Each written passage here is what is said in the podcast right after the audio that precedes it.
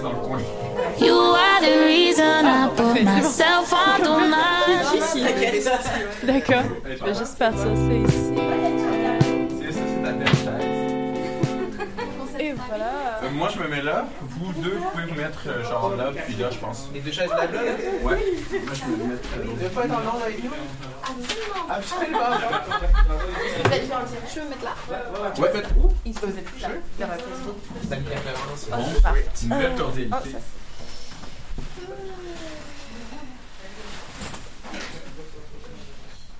prendre les choses tout de suite parce que je m'en vais travailler là. Ah, il fait froid ici, Ouais, hein? c'est normal, faut pas avoir chaud en monde.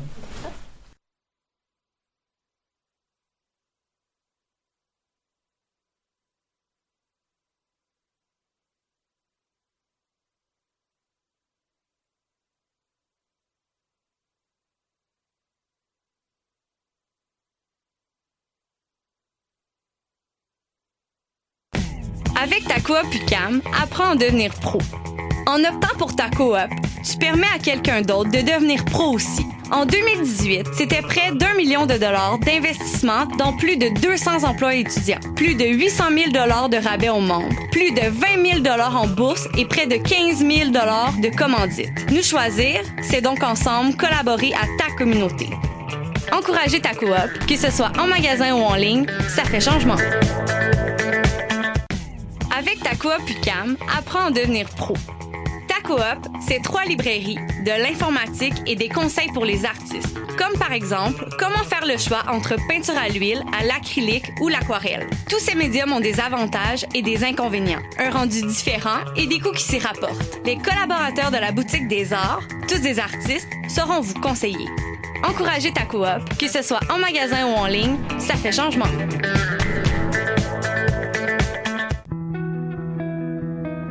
Voyage au bout de la nuit, c'est ton émission d'ambiance nocturne sur le Nightlife Underground montréalais. Découvertes musicales, chroniques culturelles et idées de sortie pour divertir tes nuits urbaines. Voyage au bout de la nuit, c'est l'émission nocturne de choc.ca. Ma tasse de thé, c'est votre rendez-vous pour le meilleur de la musique britannique.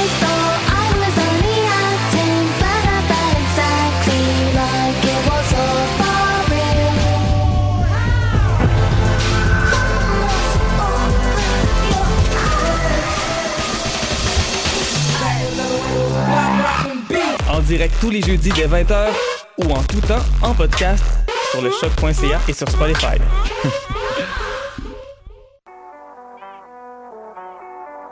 What a? Et c'est Robert Nelson de À la claire ensemble sur les ondes de choc.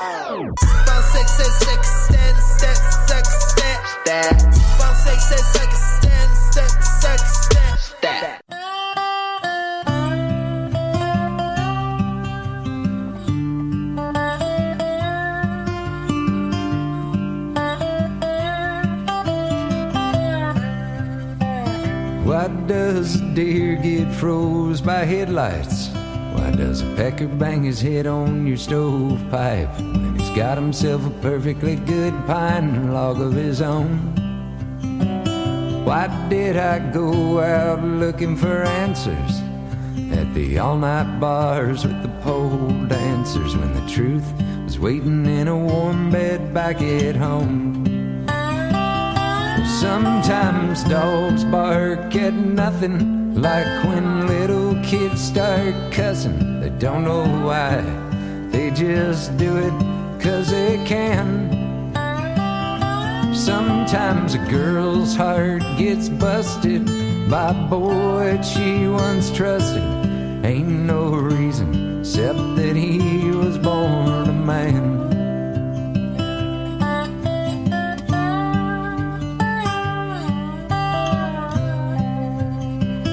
Why does the lightning bug keep flashing? Dying in the ditch with a burning passion, and all the other bugs have got their loving and gone. How come there ain't no rhyme or reason to why a big bright sun in the summer season can still leave a body feeling cold and all alone? Sometimes dogs bark at nothing like when little kids start cussing. They don't know why, they just do it 'cause they can. Sometimes a girl's heart gets busted by a boy she once trusted.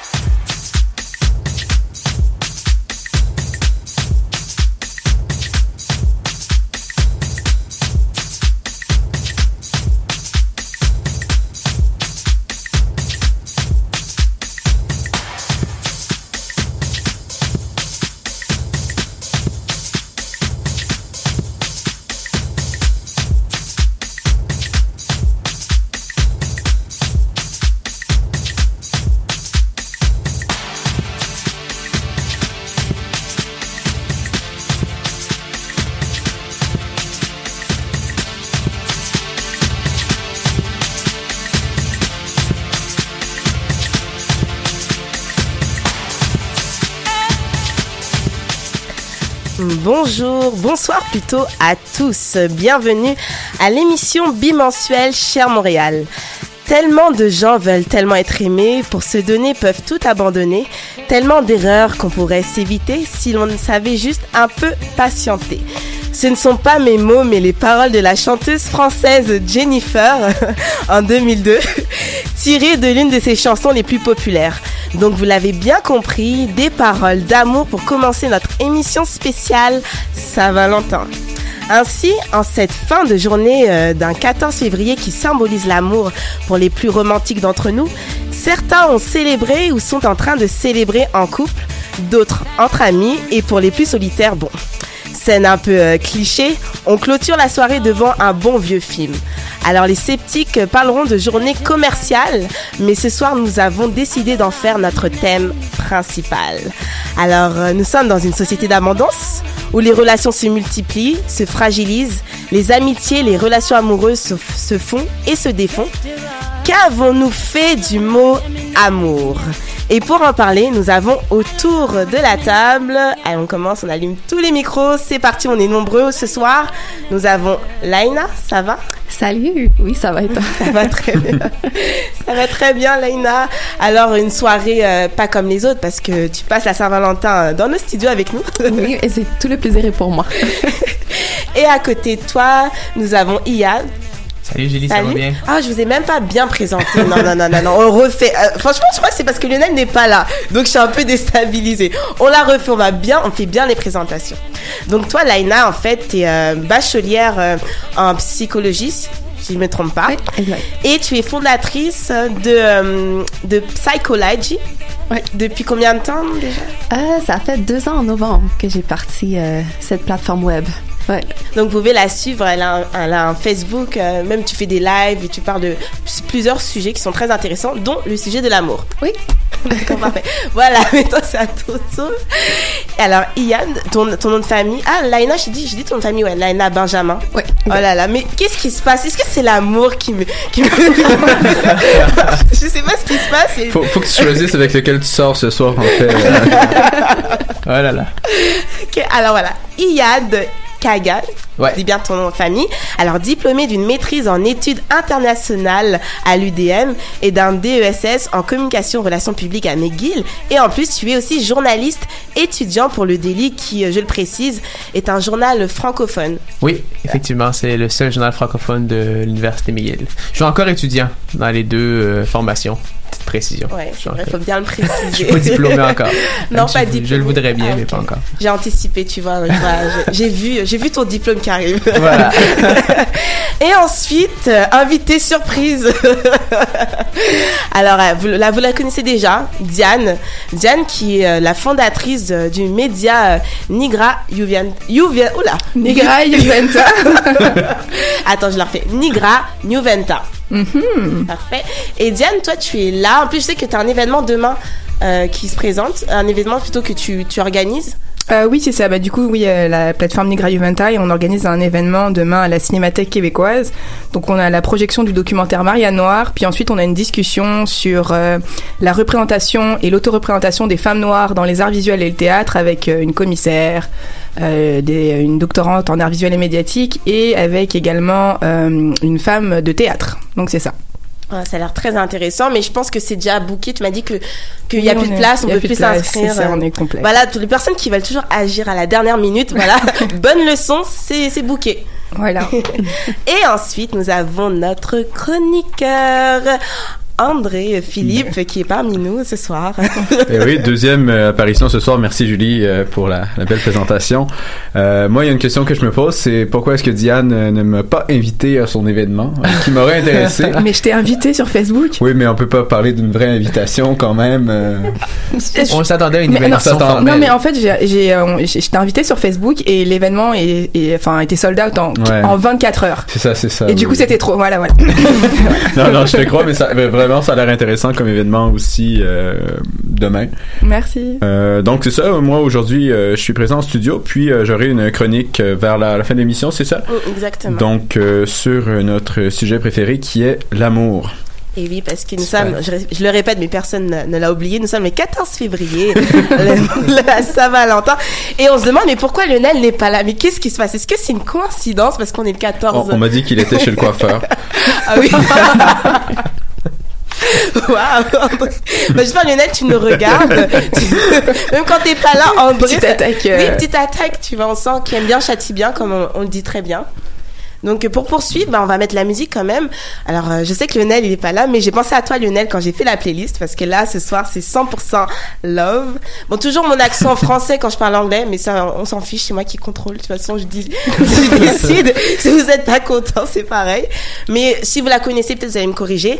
Elle s'appelle euh, Corinne Hotham Hotham Hotham Ok, bon. J'aurais pu le dire, ça aurait bien passé. Et son, euh, alors le titre c'est Bless Up.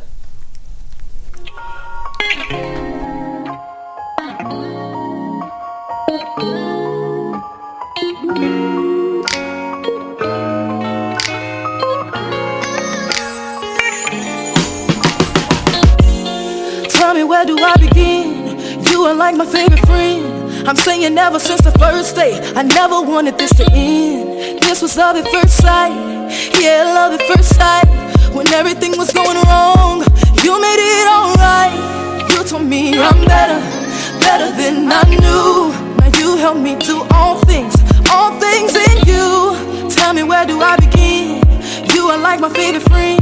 Love so incredible, never want it to end. Oh, how I love you. Let's stay together. I wanna bless up. I'm talking about bless up. I wanna know you, know you better. Come on and bless up. I'm talking about bless up. Wanna tell everybody, gotta tell everybody that you are the greatest and you can't be replaced. Oh, how I love you. Let's stay together. I wanna bless up. Come on, let's bless up. Question is, will I leave you? The answer is, oh no. Just ask my friends, they know. When it comes to you, I'm sold. Where you leave me, I'ma follow. Where you leave me, I'ma follow. Not talking about pics on the gram, but where you leave me, I'ma follow. Anywhere you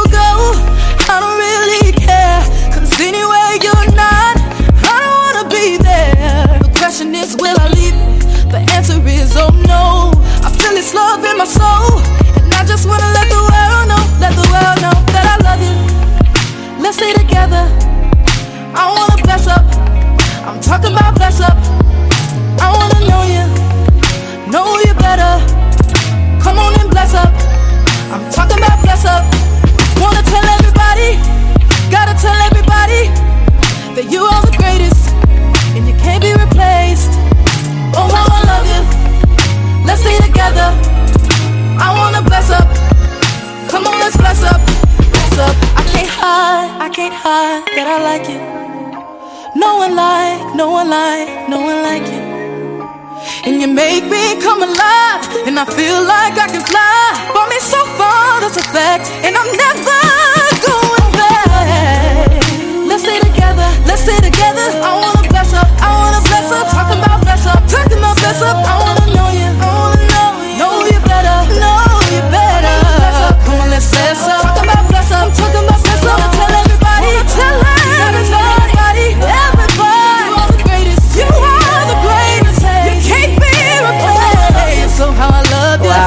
quel son Je sais pas Lionel si tu nous écoutes, mais euh, j'ai fait exprès, j'ai j'ai comment dire, c'est une musique spécialement pour toi Lionel, les sons love pour cette Saint-Valentin. Bon, je sais pas où tu es, mais écoute-nous.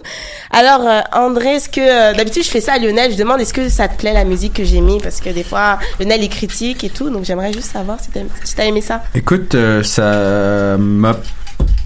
J'aurais tendance à dire que ça m'a plu. J'ai pas porté extrêmement attention, euh, comme il y, a- il y a plein de gens extraordinaires ici en studio.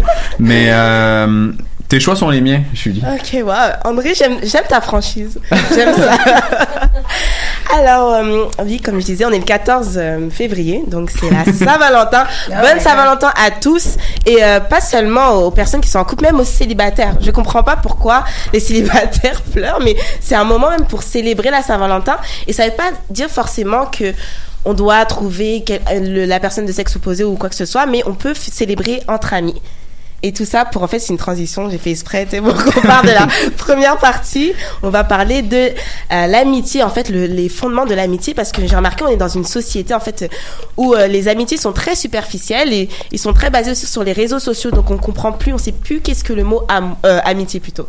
Alors, euh, est-ce- qu'est-ce que vous en pensez? Est-ce que Diane est en train de boire une bière euh, en studio? Non, c'est ça ressemble à une bière, mais c'est pas une bière, c'est du Malta. C'est un, une boisson euh, que de, de mon enfance, une boisson haïtienne. Puis euh, c'est vraiment dégueulasse, mais bon, c'est trop bizarre. c'est un feeling euh, Ouais, vraiment c'est étrange. ok, on fait de la pub en plus. Merci André Philippe.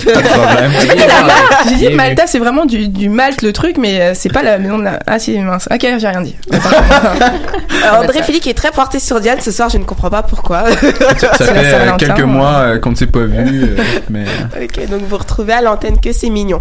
Donc euh, une belle amitié. En plus de toute façon on parle d'amitié. Donc euh, qu'est-ce que vous en pensez? Euh, Comment vous voyez l'amitié d'aujourd'hui Comment vous, vous, vous pouvez définir l'amitié? Est-ce que tu veux y aller, vas-y? Ben oui, je peux commencer. Euh, ben en fait, justement, j'avais trouvé une théorie. Moi, je suis les théories psychologiques, ça c'est moi. Et la théorie disait que justement, euh, l'amitié, euh, il y avait trois composantes. Donc, ça devait euh, avoir, euh, comment ça s'appelle ça? Ça devait être quelque chose de positif. Ok, donc ça devait euh, t'apporter de la joie, etc. Ça devait être sur le long terme et ça devait, euh, c'est quoi Il y avait cooperation. Fait que dans le fond, ça devait être vraiment une relation d'entraide. Fait que t'es là pour l'autre, l'autre personne est là, puis ça doit être réciproque. Donc, c'est ça qui disait que s'il y avait ces trois composantes-là, tu pouvais dire que quelqu'un était, t'avais une relation d'amitié avec cette personne-là. Et donc, ça peut être un membre de la famille également, mais c'est ça qui vient distinguer justement ça d'une relation amoureuse, si je peux dire ça comme ça. Oui, alors euh, pour moi, l'amitié, qui est une, relation sociale euh, comme plein d'autres, est avant tout fondée sur euh, le consentement tacite, au moins en deux personnes. Donc, une amitié est possible dès lors que les deux personnes conçoivent que l'amitié existe. Donc, qu'est-ce qu'une amitié? Ça peut être une relation positive, de collaboration, une relation qui est fondée sur l'entraide, etc., sur l'échange également d'idées. Et L'amitié peut uniquement émerger lorsque le consentement est partagé par euh, les deux partenaires, les deux, interlo- les deux interlo- interlocuteurs, euh, sans quoi euh, cette amitié-là est, est impossible. Et ça, je le dis indépendamment du genre ou du sexe. Euh, le, le fondement de l'amitié pour moi, et même comme toute relation sociale qui est positive, est fondé sur euh, euh, le consentement mutuel. Donc, excuse-moi. Alors, si tu dirais qu'exemple, si pour toi, moi je suis ton ami, mais moi je te considère pas comme étant mon ami. Donc, tu Déjà- peux- même si que c'est pas une amitié mutuelle, toi tu peux, tu dirais que la personne peut pas ma question n'est pas claire, excuse-moi. Donc, du moment que l'autre personne ne te considère pas comme ton ami, toi, tu pourrais pas techniquement le considérer comme étant ton ami? Mais c'est- c'est-à-dire que dès lors qu'il y a une asymétrie entre les intentions d'une personne ou de l'autre, euh, il peut pas y avoir il peut pas y avoir collaboration sur le long terme parce que à un moment ou à un autre, il va y avoir une, une incongruité, il va y avoir quelque chose qui ne fonctionne pas. Mhm. Donc par exemple, si toi et moi euh, on sort au cinéma et que tous les deux on s'accorde pour sortir au cinéma, on s'accorde pour aller manger euh, euh, une crème glacée ensemble, on s'accorde pour euh, partager sur un livre qu'on a lu ensemble, c'est quelque part un consentement tacite d'échange d'idées et d'échange d'échange d'idées, de concepts et c'est une relation humaine. Donc c'est sans, sans ce consentement là qui peut être qui, est- qui est tacite mais qui est aussi euh, qui est induit, c'est-à-dire que c'est pas forcément euh, quelque chose qui doit être formellement euh, indiqué, mais c'est quelque chose qui est au moins officieusement acquiescé. Euh, donc c'est ça. Et on parle d'amitié, mais c'est, c'est de l'ordre aussi de, des relations de travail, etc. Pour qu'il y ait une relation positive, faut qu'il y ait une symétrie des intentions. Mais moi, moi, je suis curieux, euh, comme tu es étudiant en psychologie, justement, toi, est-ce que tu serais à l'aise de dire ami avec quelqu'un qui ne considérait pas que tu es son ami et vice-versa ou... Ben moi, je dirais que l'amitié commence du point de vue de la personne, right? Ok. Fait que c'est sûr, de point de vue extérieur, on pourrait dire, maintenant, ils sont pas réellement amis. Mais si, selon la personne, la personne est là pour elle et il y a la réciprocité et que c'est positif pour elle, OK. then, elle serait en droit de considérer ça comme étant, la personne est comme étant son ami. Dans, dans le sens où c'est un processus ou pas nécessairement? Qu'est-ce que tu veux dire par processus? Euh, parce qu'éventuellement, si l'autre personne ne considère jamais qu'elles sont amies, est-ce que ça reste quand même qu'elle est amie pour l'autre comme l'autre considère que c'est son ami? Je sais pas si c'est clair ce que je dis. mais- T'as compris ce que je voulais dire? Ouais, je comprends. Oui. Ben, c'est ça. Dans le fond, je trouve que l'amitié, c'est vraiment par rapport à la perspective de la personne qui la vit. Et Ouais. donc, même si que pour l'autre personne, si la personne ne ressent pas que l'autre personne n'est pas son ami, et donc pour elle, c'est une relation qui est strictement positive, que c'est, il y a coopération est égale, même si que l'autre personne sait que elle la considère pas de cette manière-là, mais selon la perspective de l'autre personne, si c'est ça, Je trouve ça très intéressant parce que pour les personnes plus euh, seules ou quoi que même pour les gens qui sont bien entourés, ça, ça fait en sorte que euh, c'est une perspective intéressante parce que les gens se- peuvent se sentir à ce moment-là plus appréciés Ouais. ou euh, C'est-à-dire que tu as touché un bon point quand tu as parlé de réciprocité, en fait. Donc, quand on parle d'une relation d'amitié qui, qui s'é- qui s'échelonne sur le moyen long terme, inévitablement, il faut qu'il y ait une, réciprocité parce que à un certain moment, à un certain moment, imaginons que je me considère un ami d'André Philippe. Sur le court terme, si André Philippe, ne, a priori, je ne suis pas son ami pour lui, il n'y aura pas, il y aura pas de, de, de- de- il y aura pas de problème parce que c'est sur le court terme. Mais sur le long terme, si il y a cette asymétrie-là de moi, par exemple, André Philippe, je l'aime bien comme être humain, comme personne, puis je veux partager avec lui, mais que lui ne veut pas partager autant que moi je voudrais le faire, ben l'amitié pourra pas durer parce qu'elle est à sens unique. Donc il y a pas, il y a pas cette réciprocité-là comme tu dis, Ouais. et dès lors la- la- la- la- l'amitié ne peut pas perdurer euh, dans le temps. Je m'excuse d'être un peu euh, invasif dans mes questions, mais euh, disons un, un scénario hybride entre les deux où justement c'est toujours la même personne qui invite l'autre à faire des activités, l'autre accepte, mais elle va jamais aller de l'avant avec des propositions. Comment vous catégoriseriez ça à ce moment-là? Moi, je dirais que, comme je te disais, c'est- ça dépend de la perspective de la personne qui le reçoit. Donc, si pour elle, elle perçoit ça comme étant un manque d'amour, then, il n'y a pas d'amitié. Mais si pour elle, c'est correct parce que, je sais pas pour toi, mais moi, j'ai des amis que je sais que je dois appeler de manière régulière et demander à sortir, sinon elle reçoit pas, elle sent pas que je suis là pour elle, tu comprends? Alors que d'autres, si je fais juste envoyer un texte par-ci par-là, eux, pour eux, c'est, tu comprends, c'est assez. Fait que selon comment là chacun reçoit ou perçoit l'amitié, Ouais. l'amour, il faut que tu réagisses de cette manière-là. Donc, si pour l'autre personne, un texte une fois par mois, c'est assez, puis pour elle, c'est ça, c'est sa plus grande amitié, il n'y aura pas de problème, mais ça dépend de comment elle, elle perçoit la relation. Ça, comme elle dit, il y a une question de degré aussi, degré d'amitié. Euh, on, revient un peu à la question du consentement, mais par exemple, si il est il est il est convenu que avec euh, toi André Philippe que je te texte euh, une fois par mois, ça te suffit pour que Ça- notre ça me ami- suffit. ça te suffit. J'en prends note. Mais si un texte une fois par mois euh, te suffit pour que notre amitié soit entretenue et que moi également ça me suffit, then comme tu dis l'amitié va perdurer. Euh, Il y a des, plusieurs degrés d'amitié, donc euh, il y, a des- il y a des relations qui s'échelonnent sur plusieurs années, donc j'imagine que la profondeur des relations humaines va de pair, c'est-à-dire que plus tu évolues avec quelqu'un à tes côtés dans le temps, euh, plus tu vas être porté à avoir une, des, des, des exigences par rapport à cette personne-là, en ce qui a trait à euh, l'attachement qu'elle a à toi ou euh, en ce qui a trait à, euh, à la façon dont cette personne-là, je veux pas, pas dire care, mais se, se préoccupe, Se soucie, se oui. soucie de toi. Donc, tu vas avoir des, des, des exigences qui sont, qui sont plus élevées. Donc, ouais, je pense que le- la, la notion de degré est assez importante. Euh, puis c'est c'est valable dans, dans toutes les relations humaines, là, encore une fois. Qu'est-ce que t'en penses? T'as pas parlé de tout. Ouais, parce que j'écoute et, euh, et en fait, euh, je vais revenir avec un- quelque chose que je disais tout à l'heure quand on se parlait, euh, la conception d'amitié nord-américaine et la conception d'amitié pour nous euh, français.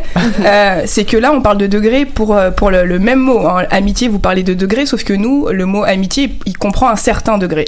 C'est-à-dire que si je suis en en dessous de ce degré-là, c'est qu'il n'est pas considéré comme mon ami. Il y a différents termes qui sont employés. On peut être une connaissance, on peut être un copain, un pote. Et amitié, c'est vraiment euh, à partir du moment où on vit une relation euh, sur du long terme. Et je sais que euh, effectivement, tu es dans ma vie, pas pour seulement pour quelques semaines, mais tu es dans ma vie pour une période assez assez importante et voire pour tout- toute ma vie. Donc là, je te considère comme mon ami.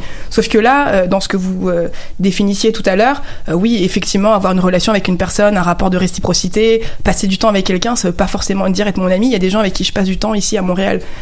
On, peut, on peut se voir quasiment tous les jours, mais euh, je ne les considère pas comme étant mes amis. Mais il n'y a Donc- pas l'aspect de coopération alors. Tu sais, comme je te disais, coopération, c'est le fait d'être là l'un pour l'autre, etc. Mais Ah il y a un mais niveau je, émotionnel je suis également. là pour la personne et la personne est là pour Émotionnellement moi. aussi? Et tu ne considères pas comme étant ton ami? Ben parce que pour moi une amitié ça se construit, une amitié ça Ouais. se teste aussi. Euh, on peut pas être amis si on n'a jamais rien vécu ensemble. Euh, on n'a vécu aucune épreuve. Oui, on est là tous les jours, on rigole, on s'aime, on s'apprécie, mais euh, finalement quelle épreuve on a vécu pour euh, pour tester cette amitié là Aucune. Donc, j- J'aurais du mal à te qualifier comme ami si si on n'est pas passé par ces différents euh, stades. euh, Non, je, ouais, je, je, je comprends ce que tu veux dire dans le sens où, euh, comme tu dis, le terme amitié correspond à un certain degré de, de, de, de- Une relation, euh, d'adéquation ouais. entre deux personnes, mais en dessous de ce degré-là, on va, on va utiliser une autre, un autre terme. Donc c'est vraiment une typologie qui Mais est le, différente. le terme connaissance, on l'utilise assez au Québec aussi, j'aurais aussi, ouais. tendance. euh, Ben, je sais pas parce que ça m'arrive, enfin ça m'arrive encore euh, aujourd'hui. mais on a l'amitié plus facile, je pense, comme tu dis. Mais je sais pas si c'est l'amitié plus facile parce que finalement, pour moi, c'est pas de l'amitié parce Mm. que j'ai des gens avec qui j'ai étudié à l'université, euh, on, on passait des moments ex- formidables ensemble, mais à l'heure actuelle, on se, on, se- Oui. on se croise dans l'université, on se dit bonjour et ça s'arrête là. Mais euh, c'est pas ça, c'est vraiment, euh, effectivement, on m'a déjà présenté ici comme étant, ah, mais Diane, c'est mon ami, mais euh, moi, là, au, départ, j'étais vraiment surprise. Ah, mais j'étais vraiment choquée. ah, j'étais là, mais euh, je suis son amie, mais ça veut dire que qu'est-ce qu'on a vécu ensemble? Est-ce que euh, finalement, euh, et j'ai- commencé à questionner Là, notre on- relation. On, on parle d'asymétrie là. C'est c'est là, Ouais. c'est ce qui est intéressant, c'est que cette personne-là te considérait comme une amie et que toi. euh, Mais c'est pas qu'elle me considérait comme une amie, c'est que le terme employé n'était pas le, le terme qu'il fallait employer. Pour toi, c'est Non, ça, c'est donc. pas pour moi, Oui, c'est que. pour, pour toi quand Oui, même. donc c'est asymétrique. Parce que tu vois, moi, qu'est-ce que je réalise, c'est que justement, moi, je vais dire, ah, je te présente mon ami, mais dans ma tête, c'est clair que c'est mon ami d'école. Tu Mm. comprends? Alors que j'ai des amis que eux, c'est des amis dans toutes circonstances, mais exemple, je sais, j'ai. euh, Est-ce tu comprends ce que je veux dire? C'est des amis le- selon le- les catégories Le ou terme ami a plus de connotations, peut avoir des connotations différentes, puis des sens différents. Alors qu'en France, de la façon dont, euh, moi toi tu m'en Ah, parles, je sais pas si c'est généralisé, si tu dirais que oui. Mais je demanderai à Julie. Mais euh, euh, tu sais, j'aurais tendance à dire que en tout cas, c'est seulement la, la, la, la- le, le signifié, c'est ça du mot qui est un peu différent de celui du exactement, Québec. c'est- exactement. Mais, mais ouais, Fait que toi- tu la présenterais comment en public, cette personne Ouais, c'est ça, ça peut être un Ah, que je, je- eh ben, présente, je- présente. par son prénom. Ah, Ah, je te présente euh, Laure, euh, je te présente euh, François, euh, je te présente. euh, Ah, tu vas pas dire. Parce que je c'est- dirais pas c'est Max et mon Ah, ou je te présente, euh, bah, on est en, en cours ensemble, ou je te présente un pote, ah, je te présente, on s'est croisés. Mais je dirais jamais le mot ami. Est-ce que c'est péjoratif de dire que ah je te présente ma connaissance ou Ça, c'est une ça. connaissance Oui, ça, c'est- c'est péjoratif, C'est un peu- effectivement. Attends, c'est attends, mais en fait, je comprends ce qu'elle dit Diane parce que subtilement, en fait, on le dit pas. Moi, si t'es pas mon ami, je vais pas, te- je vais te présenter, je vais te dire ton nom, ton prénom, mais je vais pas te qualifier devant tout le monde qui tu es. Je veux dire, euh, je connais telle personne ou quoi que ce soit. Mais après, c'est vrai qu'on peut s'a- s'adapter un peu à notre environnement. Donc, Effectivement. si je dis oui, c'est mon ami, mais peut-être au fond de moi, je vais pas le prendre comme la personne le, le prend.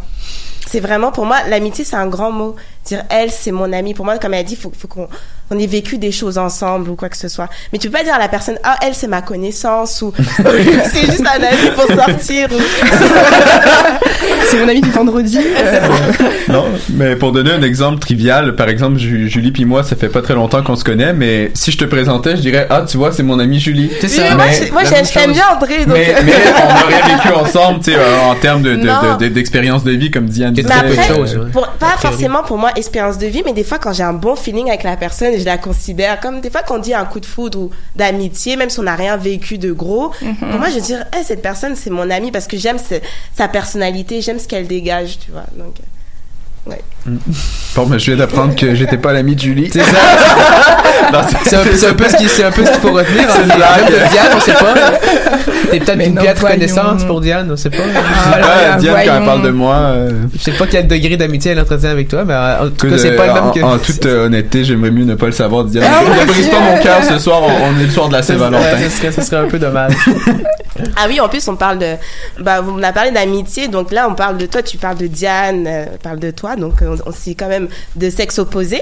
Donc j'aimerais revenir, euh, aller sur ce sujet. Est-ce qu'aujourd'hui, on peut être ami avec quelqu'un, mettons un homme qui est en couple avec euh, une femme, mais ils sont mariés, mettons? Et moi, là, cette personne, c'est un très bon ami, même voire, on va, entre guillemets, mon meilleur ami. Parce que je peux pas dire meilleur ami, parce que moi, mon meilleur ami, ça, va être mon futur mari. c'est vrai, c'est vraiment ça. Je peux pas dire, oh, lui, c'est mon meilleur ami. Non, je laisse. euh, Pour moi, c'est- un grand mot, meilleur ami. C'est-à-dire qu'il est meilleur que, que tous mes amis. Donc, si déjà à la base, ton, ton mari ou ta femme, c'est pas ta meilleure amie, c'est qu'il y a un problème. Bon, bref, ça, c'est un autre sujet. Mais est-ce que vous, vous pensez que ça pose problème si, en fait, il y a, il y a une amitié qui est très forte et la personne est en couple ou est, est mariée? Qu'en pensez-vous? Dans, dans ma perspective à moi, parfaitement. C'est parfaitement possible. Euh, Puis, dire, aujourd'hui, on est justement en train de redéfinir nos, nos, nos relations humaines, hommes-femmes, etc. Et euh, encore une fois, je vais revenir à ce principe-là, mais c'est encore, le- encore un principe qui est, d'après moi, déterminant. C'est encore la, la- la notion de, de consentement et de, de communication. Parce que là, ce n'est pas, ce n'est plus seulement un lien entre deux personnes, mais il y a un tiers et qui est le, le, le, le, le- ou la compagne de l'autre personne. Tant que tu dis pas le mot cocu, ça va. Non, ben, un tiers, un tiers. Donc, donc ça ne concerne plus que, que la relation entre les deux personnes, mais ça concerne aussi le, partenaire. Et euh, si- s'il y a des s'il y a des incompréhensions, s'il y a des doutes, il faut il faut, il faut les émettre. Euh, puis moi, j'ai- envie de dire que euh, plus on met des mots sur nos pensées, plus on met des mots sur ce qu'on ressent, euh, plus c'est facile après pour traiter du sujet et de l'enjeu. Et dès lors que tout le monde tout le monde s'accorde sur ce qui est convenu Mhm. euh, de, de façon tacite encore une fois mais encore là c'est parfaitement possible mais le, le, le problème qu'il peut y avoir c'est que lorsqu'il peut y avoir des, des vices cachés j'ai envie de dire ou des, des C'est grave quand même. des vices cachés ou des non-dits, c'est-à-dire que euh, le partenaire qui euh, qui voit son, son son ou sa compagne entretenir une relation d'amitié avec un- quelqu'un euh, et qui trouve ça euh, il, elle trouve ça un peu dommage ou se sent euh, euh, stressé ou un peu triste ou Mhm. euh, euh, qui a peur en fait que l'autre personne prenne le dessus et qu'elle n'en parle pas, là ça peut euh, ça peut justement euh, poser des problèmes sur la relation de couple et sur la relation d'amitié et qui dans, dans tous les cas porte, porte préjudice à tout le monde. Donc c'est vraiment un enjeu Mais à mon en sens même temps, communicationnel. si tu en parles, peut-être que tu vas briser un peu la relation de confiance dans le couple en, en soulevant ce doute-là. Ou non, Mais parfaitement, c'est-à-dire que si, si, justement tu dis qu'il y a un lien de confiance qui est établi et que euh, il le, lien d'amitié qui me lie avec euh, la personne tiers ne porte, proche, ne porte pas préjudice au couple, donc il n'y a, il pas de raison que euh, mon, partenaire se, mon, mon ma partenaire se, se, se, retrouve pas fâché, mais qui, qui, a des doutes ou qui, qui a peur de ça. Donc si le lien de confiance est établi, a priori, la question de- ne devrait même pas se, se soulever. Mais tu sais, tout à l'heure, je parlais justement de qu'est-ce qui comporte les composants d'une relation amitié, puis qu'est-ce qui va distinguer vraiment les relations amoureuses, c'est le côté passionnel, right? Fait que, il disait justement que pour une relation amoureuse, il faut qu'il y ait euh, l'engagement, l'intimité et la passion. OK? Fait que l'intimité, c'est la connexion et tout. Ça, tu peux avoir ça qu'un ami. L'engagement aussi, tu comprends, on est ensemble dans un long terme et tout. Mais lorsqu'il y a le côté passionnel, donc l'attraction sexuelle, physique, etc., c'est là que on vient de franchir la limite de l'amitié. Right? Donc, euh, moi, je dirais que la relation, les, relations, les gars et les filles peuvent être amis tant que cet aspect-là n'est pas présent. Le côté passionnel est pas là. Puis, sans être épistolaire, euh, la Mhm. passion, toi, comment tu, tu la définirais plus largement un petit peu? Euh, je te dirais, ben, si je prends l'exemple de mes amis gars, justement, ils vont me dire que eux, il y a plusieurs gars que je connais, ils croient pas en l'amitié gars-fille. Puis ils disent, depuis que la fille, qu'ils se verraient aller plus loin sexuellement avec cette personne-là, il dit alors on n'est pas réellement amis, la relation est pas vraiment, tu comprends? Mais il y en a d'autres qui m'ont dit que justement ils avaient des amis qu'ils pouvaient voir comme étant des sœurs, tu comprends? Et je pense que lorsque la relation se rend jusqu'à là, à ce moment-là, ça peut être une relation euh, amicale qui est saine. Est-ce que c'est seulement en termes sexuels ou ça peut être au niveau des émotions aussi? Parce que tu parles de, de se voir coucher avec la personne ou... euh, Euh, ben, je veux dire, comme tant qu'il n'y a pas cet aspect-là, alors la relation peut être amicale. Parce Puis- que je trouve que c'est ça qui met faire la limite OK. entre Donc, s'il y a une passion qui, qui est justement plus euh, sentimentale, mais qu'elle n'est pas au niveau justement du, du passage à l'acte, en guillemets, ben à ce moment-là, Mhm. c'est c'est une barrière qui est saine pour toi, puis... euh, Oui, parce que sinon, ben, en tout cas. Non, non, je, conçois ouais, bien, ouais. je conçois bien, c'est juste que je trouve ça intéressant. euh, Ben, parce que pour moi, vraiment, qui se mettre la limite, c'est qu'il y a des amis. Qu'est-ce qui va faire la différence entre un ami puis un copain? C'est vraiment, c'est vraiment ça. C'est la passion, selon toi? Je te dirais que oui, parce que sinon, euh, mes amis que j'ai, c'est des gens avec qui je me sens euh, à l'aise de pouvoir euh, partager. Tu comprends? J'ai peu, j'ai une intimité avec ces personnes-là. C'est ça avec le partenaire amoureux, c'est un peu une intimité un peu plus profonde. Je peux dire ça parce que je vais peut-être aller dans des affaires plus deep. Puis est-ce qu'il y a des choses que tu dirais à tes amis que tu dirais pas à ton copain, par exemple, ou... Si c'est mon partenaire de vie, comme on dit, on- comme on parlait avec Julie, exemple mon mari, euh, à ce niveau-là, je te dirais que ce serait probablement lui qui saurait plus de choses. Et même par respect pour la relation, je pense que je me confierais pas autant à mes amis garçons que à cette personne-là. Puis par rapport à une fille, Par rapport à une fille, ce serait ça. un niveau semblable. Ouais, et même peut-être qu'elle serait plus que qu'est-ce que mon partenaire. C'est- mais ça c'est moi personnellement. Mais c'est ça, par respect pour la relation avec euh, mon, mon copain, je vais pas euh, mes relations même avec les gars vont avoir une certaine limite, tu comprends? Exemple, même si que je suis en pleurs, ben je vais pas appeler mon ami gars à minuit. S'il est- il est en couple ou s'il est marié, tu comprends? Comme juste par respect pour l'autre relation, pour pas franchir la Mm. ligne et pour surtout comme il disait que l'autre personne se sente à que la copine de mon ami se sente à l'aise dans la relation que j'entretiens avec le gars, tu comprends?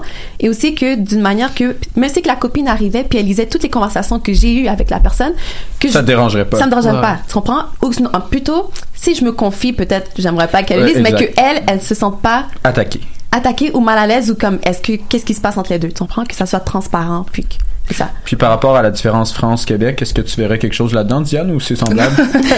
non, c'est vraiment semblable. Et, et, euh, et, euh, concrètement, je dirais même que euh, dans le- l'amitié euh, avec le- une personne du sexe opposé ou même une personne du même sexe, je, je pense que ici, on a euh, la possibilité, ou, ou du moins dans la conception de couple, les gens ont euh, une facilité à accepter les amitiés euh, que enfin en tout cas je, je trouve qu'en France on est on est un petit peu euh, on est un petit peu réac un petit peu rétro dans notre enfin dans notre façon de concevoir euh, le, le- Ah, couple Les Français réactent, c'est c'est nouveau, ça? ah bon euh, non, on est ouais, on est vraiment dans la conception de, de- du couple et c'est vrai que effectivement, euh, je serais plus à l'aise ici si je suis en couple euh, d'avoir des amitiés euh, et de présenter mes amis à mon conjoint. euh, euh, je serais plus à l'aise que de, que de le faire en France. Effectivement, c'est c'est un petit peu mal vu et surtout euh, c'est même pas que la, question de l'attraction sexuelle. Hein, c'est vraiment aussi la question de euh, bah, tu sais quand tu as une situation comme tu disais de détresse émotionnelle, tu peux pas te confier à une, personne du sexe opposé euh, ou du même sexe dans, dans le cas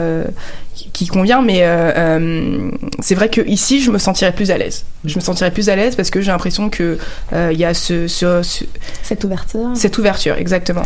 C'est c'est intéressant ce que vous dites parce que euh, ce que vous dites là, donc le fait de ne pas par exemple euh, appeler euh, ou texter euh, un ami de sexe opposé lorsqu'on est en couple pour se confier euh, c'est intéressant parce que pour vous c'est c'est c'est convenu c'est acquiescé mais par exemple pour un autre couple qui euh, euh, gère sa vie émotionnelle différemment pourrait être quelque chose de parfaitement possible c'est à dire qu'entre eux c'est convenu et que par exemple si moi ma partenaire veut appeler son ami gars à 4 heures du matin parce qu'elle a envie de elle a envie de se confier à cette personne là Toi, ça te choquerait pas, moi par ça me exemple. choquerait pas dans le sens où Mhm. c'est vraiment tu sais, c'est vraiment à- à- des- en fait ce sont des règles sociales qui sont Bien sûr. convenues entre, entre Ouais. communautés Mhm. entre collectivités et, euh, et c'est encore une fois c'est encore la, la, la notion de, de consentement tout à l'heure c'est intéressant ce que tu disais parce que tu dis que le le terme, en fait, l'aspect discriminant entre l'amitié et l'amour, c'est la passion. Donc, selon toi, ce qui, diff- ce qui, euh, Qui qui- ce la qui- ce qui ligne. fait la ligne entre Mm. l'amour et l'amitié, c'est la passion. Et c'est drôle parce que pour moi, c'est- pas du tout la passion. Pour moi, la passion, je considère que c'est c'est quelque chose de, de très circonstanciel et de très volatile. on, ne bâtit, on ne bâtit pas une relation, et après, on peut Mm. encore se définir sur qu'est-ce qu'une relation amoureuse, qu'est-ce qu'une relation long terme, etc. Mhm. Mais on ne bâtit pas une relation euh, amoureuse long terme sur de la passion. Mais ça pourrait être le déclencheur tout de même. c'est un déclencheur, mais c'est un déclencheur qui est très volatile. Volatile et très circonstancielle. Puis, ben, puis je dis ça parce que tout à l'heure, tu as parlé de partenaire de vie. Tu as dit le terme partenaire de vie. Et je, trouve que euh, cette, euh, ça c'est vraiment mon opinion à moi, mais de, de mettre l'accent trop prononcé sur la passion dans les relations euh, amoureuses ou les relations d'affection long terme fait en sorte que les relations ne durent pas parce que on a, on a tendance à penser que euh, les premiers jours ou les premières semaines d'un couple devraient être Comme ça pour devraient dans être 20 ans. tout le Ouais. temps alors que c'est pour moi je le conçois pas de toute Est-ce cette que c'est façon est-ce que c'est un mot, un des mâles de notre époque ou mais c'est- c'est c'est pas un mal je crois juste que ça prend racine et puis là ça, ça fait un peu référence à ce que à ce que j'ai j'ai travaillé tout à l'heure. Euh, c'est pas un mal de notre époque mais c'est- c'est- ça, ça prend ses racines selon moi dans, dans une certaine historicité. Puis si on est euh, on est co- constructiviste l'amour c'est une idée l'amour c'est quelque chose qu'on conçoit et cette idée là est valorisée plus ou moins avec des schèmes sociaux. Donc, donc, tu vas, tu on va vivre dans une société qui va valoriser une certaine, une conception de l'amour, et cette conception-là de l'amour-là va être reproduite par les êtres humains dans la, dans, dans la collectivité. La, notion de, passion, pour moi, elle, euh, elle prend racine, ou c'est analyse que je fais, euh, qui prend racine, au, va, dire... euh, ou va être valorisé à partir du, du, du 19e siècle, deuxième partie du 19e siècle, dans le courant romantique. Euh, je crois que c'est euh, François Cluzet qui est un, un, acteur qui a dit L'amour, c'est le désir. Mais le- qu'est-ce qu'est-ce que le désir si ce n'est que la, la volonté, en fait, la volonté de, de vouloir quelque chose? Et le courant romantique, qui est un courant donc littéraire et euh, euh, intellectuel au courant du 19e siècle, qui est en Allemagne puis en France, est un courant qui essaie de romper avec le classicisme des Lumières, euh, très rationnel, très positiviste, etc., et qui va placer en fait la liberté morale de l'humain et surtout de l'homme, parce que bon, on, on utilisait beaucoup le mot homme à l'époque, euh, dans la création et dans l'exaltation des sentiments et de la volonté, la volonté de créer. Puis en fait, c'est euh, cette proposition là de dire que euh, la création est la, est la seule façon de pouvoir s'affranchir euh, des limites de l'être. En fait, je, je vais je vais vous lire un petit extrait d'un Ah oui, d'accord. Je sais que tu t'avais préparé. Un petit truc, mais si on n'a pas le temps, on, on- on peut le faire après. Après la pause, la. C'est moi qui l'ai lancé. Désolée de couper comme ça. C'est correct, c'est correct. Donc, on va s'écouter en fait une chanteuse française qui s'appelle Naoro et le son est Boaz. Et euh, son clip est sorti aujourd'hui, donc n'hésitez pas à aller sur sa page Facebook. Donc, le son de Naoro Boaz.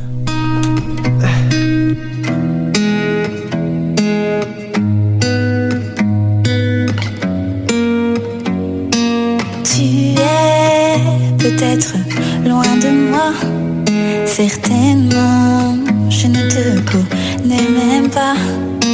Sûrement tu es passé devant moi, mais je sais, je sais que tu es là. Le temps se fait parfois un peu long, mais ma foi me permet de tenir bon. Je me garde malgré toutes toi, juste pour toi, j'attends mon.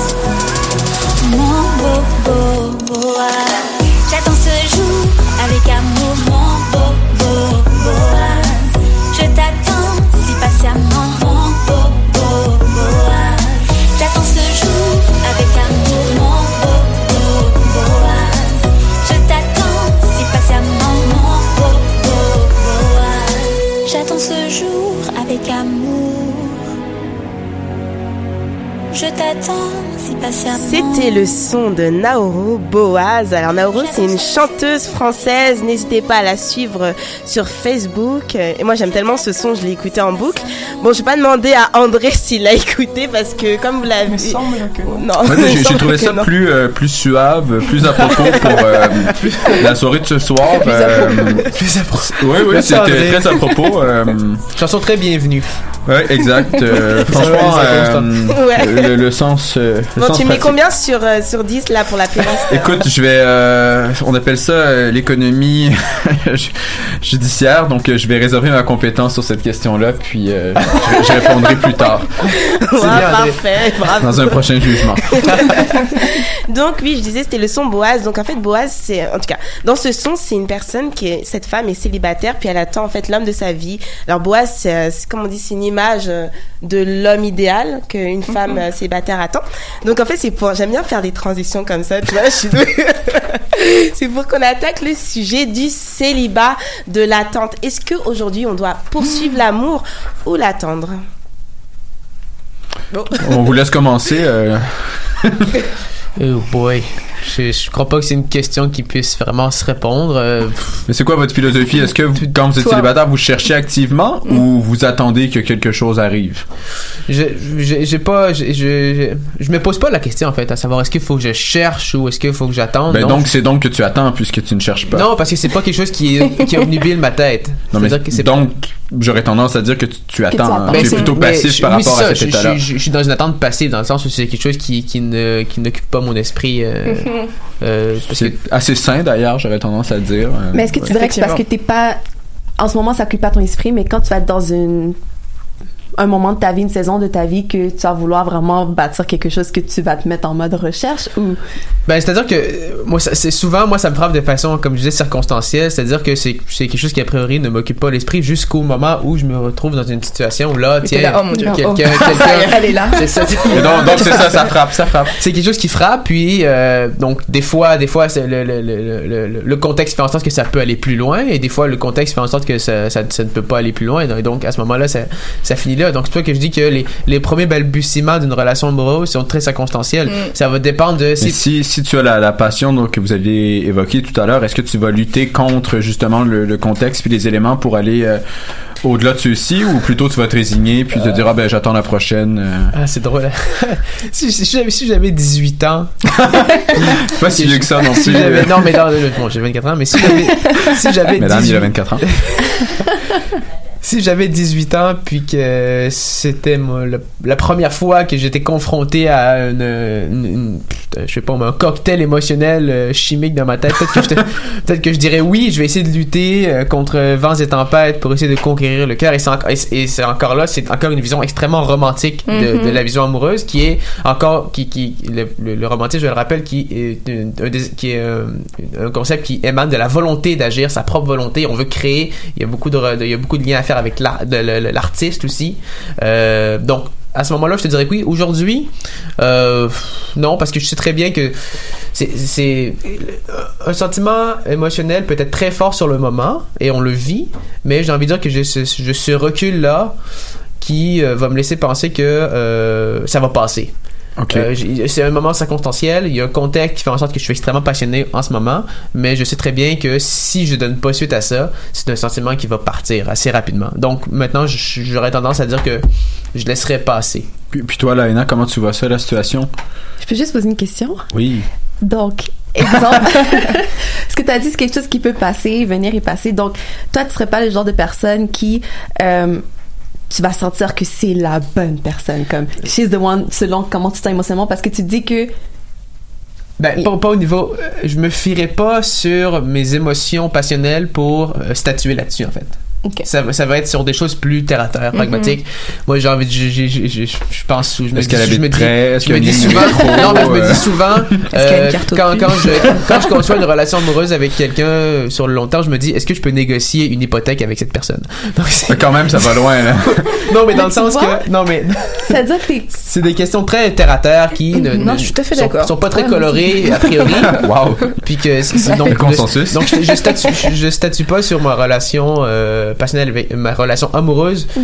euh, avec quelqu'un sur euh, les passions du moment. Parce que ça, euh, si elles sont là, je les acquiesce, tant mieux, puis elles vont sûrement revenir si on continue à se revoir, mais c'est pas là-dessus que je vais, euh, Que je vais ça. me baser parce que c'est quelque chose qui, qui vient, Dans- qui part. C'est très dans- incohérent. C'est un film li- libanais que j'ai vu euh, quelques temps, je me souviens plus du titre, mais en tout cas, il y avait un des acteurs qui disait euh, Ouais, ça va, ça vient, mais ça va pas plus loin.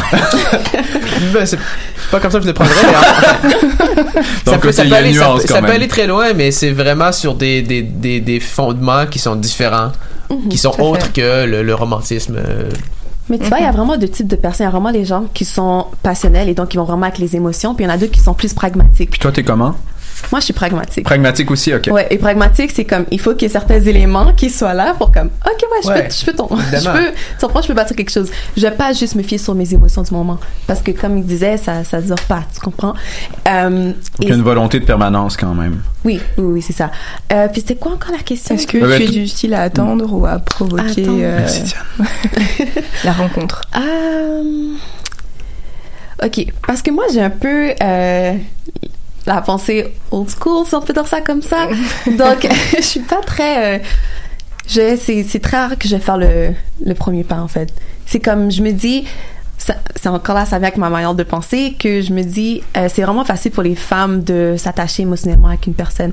Et pour les gars, je trouve que c'est quelque chose qui peut venir en second degré. Et donc, pour moi, je trouve que c'est logique que euh, il faut que le gars soit sûr, ton point de savoir qu'est-ce qu'il veut avec moi avant que moi je m'attache. Fait comme c'est pareil que je courais avec après toi pour te convaincre de comme de, de m'aimer, tu comprends?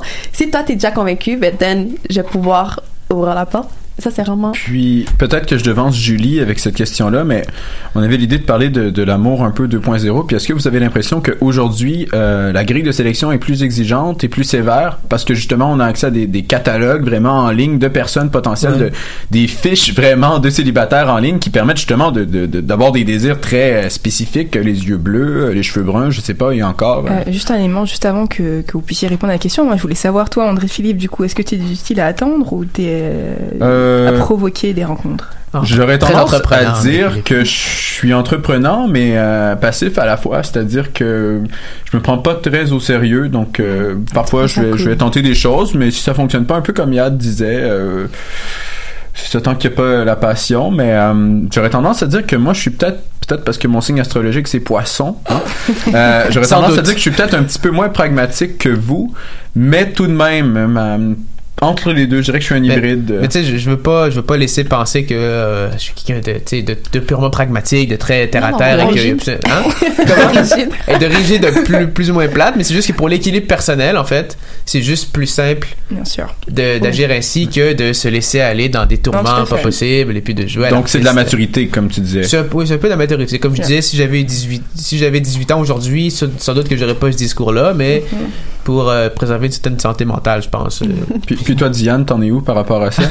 Euh, écoutez, attends moi, ou- ma réponse ça va être un petit peu euh, Éclaté. Voilà, disons que bah, voilà, moi, je vais avoir 28 ans cette année.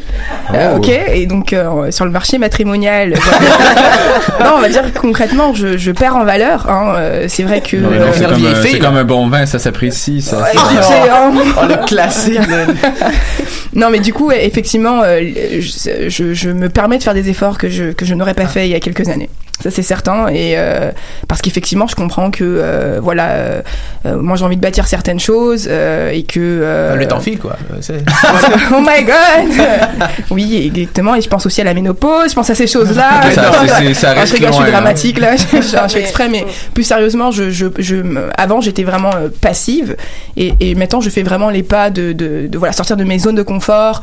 euh, et je dis bien zone de confort au pluriel parce que euh, du coup j'avais voilà l'école, j'avais le travail, et je restais dans ces espaces-là. Donc là, je fais vraiment l'effort d'aller dans des événements qui euh, qui sont pas nécessairement des événements euh, auxquels j'aurais assisté il y a quelques années. Demain Euh, soir, l'amour de ta vie.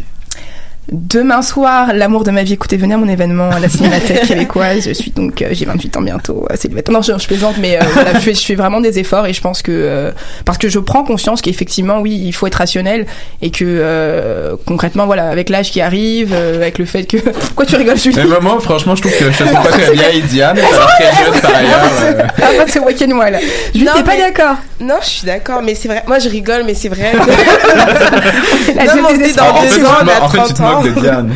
non, mais en fait, je vous comprends totalement, mais des fois, quand on a des critères, j'ai l'impression, surtout, ça pose un problème quand on a des critères parce que j'ai l'impression qu'on poursuit aussi l'amour. Parce que, mettons, si moi je préfère tel type de personne intellectuellement ou, je sais pas, physiquement, Mhm. j'ai peur que si je commence à poursuivre ce critère-là, et ben ça devient une chasse en fait. C'est vrai que des fois, moi je suis plutôt old school ou peut-être princesse, genre j'attends encore. c'est la fille qui est au, bal, au balcon et tout, qui attend son prince charmant.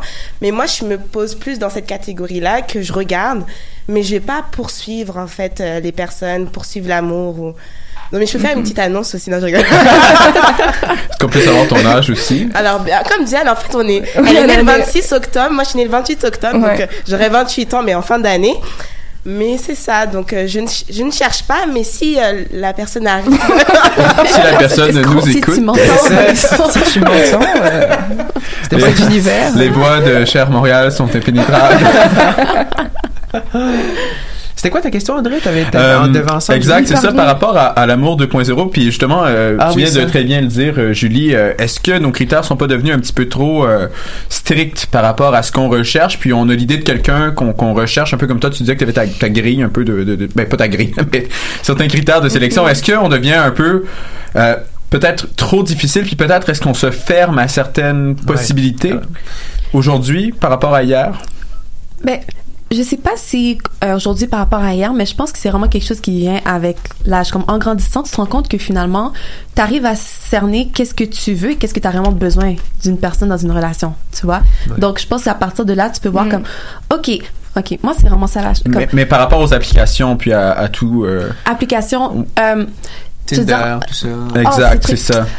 OK. Euh, c'est sûr que ça, ça, euh, ça encourage vraiment le fait de vraiment se baser sur les choses de... Comment je dis ça? Des...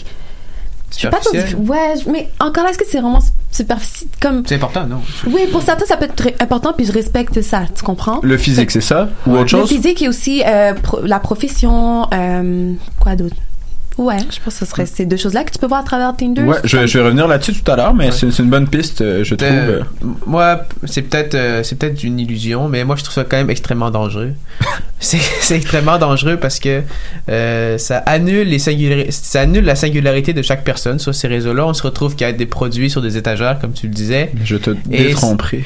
Tu me dé- bon, non, mais il y, a des- il y a des belles il y a des belles histoires sur sur ces sur les sites de rencontres sur Tinder, les matchs numériques sur les applications numériques, il y a des belles histoires, j'en doute pas. Moi, c'est vraiment au niveau sociologique, là, pas au niveau Non, de, c'est de belles histoires, là, mais. C'est- Mais euh, je quand même extrêmement dangereux. Puis on vit dans une société de choix et euh, de, de pluralité de choix et d'infinité de choix, ce qui fait en sorte que euh, on devient extrêmement euh, difficile, extrêmement exigeant sur ce qu'on considère devoir mériter. Diriez-vous que vos parents auraient été moins difficiles que vous à une certaine époque ou par rapport à vos parents, votre situation pas, familiale? c'est pas une question de c'est pas une question de d'être moins difficile. Je crois que c'est une question de qu'on accepte de moins en moins la difficulté et de moins en moins la résilience. On va plutôt que d'essayer de pallier ou de régler des problèmes dans un couple, on va se dire ah puis basta. De toute façon, il y a 45 choix que je il y a 45 euh, potentialités Tinder qui m'attendent. Pourquoi Mais je si tu l'as déjà choisi en fonction de l'hypothèque, je suppose que ça arrive pas dans, dans Non, a a priori, si je peux négocier l'hypothèque avec euh, avec le partenaire, euh, tout devrait bien aller. Mais euh, moi, je trouve, ça, je trouve ça très dangereux et surtout pour euh, nous encore ça va parce qu'on n'a pas grandi ou du moins on a grandi que par- partiellement avec ça. Mhm. Mais les gens plus jeunes que nous qui ont grand, qui ont littéralement connu presque que ça, Mhm. euh, que- que- quelle est leur quelle est leur conception de, de euh, des relations humaines ou des relations, on va dire préliminaires avec quelqu'un? Est-ce qu'en psychologie, vous voyez un peu ce, ce genre de thème ou Ben en fait, qu'est-ce qu'ils disent vraiment, c'est qu'il n'y a rien de mal à cela du moment que ça sort de... Comme tout est sain du moment que tu es dans les réseaux sociaux pour pouvoir trouver la personne. Une fois que tu le trouves, tu, tu, tu sors de cette zone virtuelle-là, tu comprends? Et que tu essaies vraiment de bâtir quelque chose. Parce qu'un peu comme tu disais, il y en a que leur environnement, t'es pas en, en contact avec les personnes que t'aimerais, que t'es attiré à, tu comprends? T'es toujours dans les mêmes endroits, tu vas voir les mêmes personnes, puis t'as as fait le tour là de Montréal à un moment donné. C'est comme ok, ben j'allais voir peut-être que je vais voir quelqu'un que j'aurais peut-être jamais croisé, tu comprends? Puis euh, justement, il disait que euh, il y a le taux de, de après ceux qui se rencontrent en ligne puis qui se marient par la suite, il y a le taux de divorce c'est pas différent, tu comprends? Fait non. C'est comme il y a rien de mal à commencer ça et aujourd'hui la plupart des personnes les rencontrent ah j'ai rencontré sur Instagram. C'est quasiment juste ça maintenant. Instagram quand même. Oui, c'est vraiment comme de plus en Ah, ça, j'ai rarement, j'ai rarement Ah ouais? entendu ça Ah, Instagram ben, comme. moi, la euh, plupart des gens euh, plus jeunes que moi, tu sais, comme dans vingtaine et plus bas, début vingtaine et plus bas, euh, c'est vraiment Instagram la plupart Ah des ouais. couples. Ah ouais. Comme ça a commencé par un DM, tu comprends? Donc, my euh, ouais, fait que, tu sais, comme dit- qu'est-ce qu'un qu'est-ce qu'un DM euh, direct message. Ok, Donc, un message personnel. Oui, c'est Ok, ça. parfait. Donc, euh, est-ce que, y a- comme je trouve qu'on pourrait plus trouver ça mal parce que c'est comme tellement généralisé, c'est comme, OK, si ça fonctionne pour toi, mais encore là, c'est que t'as vu les photos, comment je suis intéressée. je pense que clairement on est dans un changement de paradigme donc tu sais le numérique refondamentalise nos relations puis il faut faut le faut l'accepter Mhm. Ouais. je pense que ma position est peut-être un peu plus euh, entre gros guillemets réac dans le sens où je considère que les réseaux sociaux enlèvent un certain charme euh, au au premier balbutiement d'une relation, Mhm. Euh, tu connais déjà presque toute la personne avant même de l'avoir parlé. Euh, tu connais la, tu connais le nom de son chien parce qu'il est sur Instagram. Euh, puis moi, moi, moi, le premier, j'ai un Instagram. Puis tu sais, bon, c'est pas là-dessus que je bâtis mes relations là, mais c'est pas du voyeurisme, mais ça, ça enlève, ça enlève un charme. C'est vraiment ça que j'avais dit, ça enlève un certain charme. Mais je me pose quand même la question à savoir que- quel impact ça peut avoir sur euh, l'i- le- le- le- la jeunesse des relations affect- entre les gens euh, par l'entremise du numérique, parce qu'on ne sait pas en fait. Est-ce que ça va vraiment changer euh, notre notre notre notre notre rela- notre, euh, définition de l'amour ou notre notre relation qu'on a avec les autres à cause du numérique Je ne sais pas. Je Moi, pense que j'aimerais oui. moi. j'aimerais entendre aussi ton avis, Diane. Qu'est-ce que tu en penses un peu? Euh, bah, moi, c'est c'est ce qui m'interroge, c'est sachant que concrètement, on se, on se marie socialement. Euh, puis je me demande euh, aussi, justement, parce qu'on rencontre des gens sur les réseaux sociaux, on est intéressé par une personne qu'on qu'on trouve jolie sur Instagram ou sur Tinder, mais finalement, euh, est-ce que on connaît le milieu social que cette personne fréquente? Est-ce que du coup, les réseaux sociaux nous permettent de sortir de, euh, euh, du coup, de, de ce, parce que, enfin, effectivement, nos parents euh, se sont rencontrés euh, et ont fréquenté euh, les, le- la même classe sociale, euh, les, même quasiment la même profession, euh, pour dire euh, de, de façon vraiment plus restreinte. Mais euh, je me demande si effectivement avec les les, les, les, euh, très marxiste. C'est c'est quoi, Diane? C'est très marxiste, ça, ouais. Ma chronique est exactement la réponse à cette Ah, question. nickel, ok, ça marche. C'est bientôt ta chronique. Ouais, bientôt, mais euh, je suis content que tu pour, poses euh, la question. Mais du coup, ouais, ça m'a, ça Diane, en fait, la censurer, dire euh, tais-toi. Non, non, non, non, non, non. Je me dans, demande dans le sens où je trouve ça intéressant que tu poses la question parce que euh, justement, c'est une question. Est-ce que euh, ça permet euh, La mixité la mixité sociale, sociale ou ouais. non? C'est ça ma question, c'est vraiment euh, c'est ce qui m'interroge. euh, je, je sais pas parce que je je vais pas vous mentir, j'utilise pas les réseaux sociaux, j'utilise pas euh, Tinder ou j'utilise pas les applications de rencontre, donc je ne sais pas comment ça fonctionne. Bientôt. bientôt, je ne pense pas parce que je suis vraiment old school, mais euh, c'est pas une option pour toi? Pas du tout.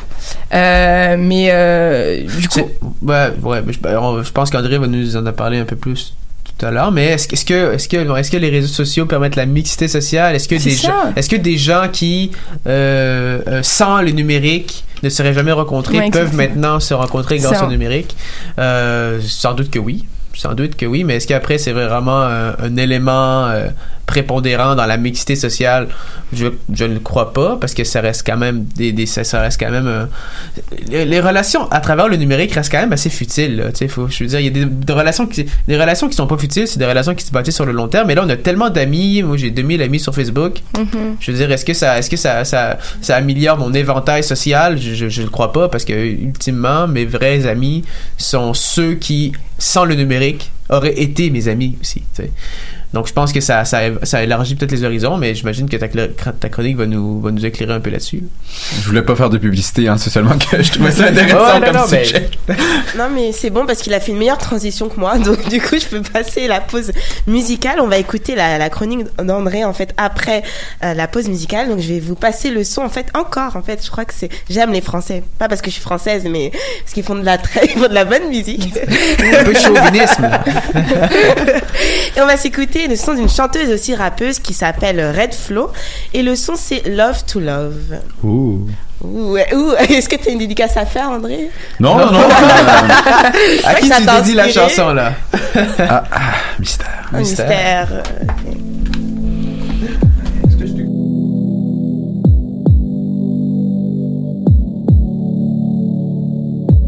J'avais envie de te parler, juste besoin de te trouver.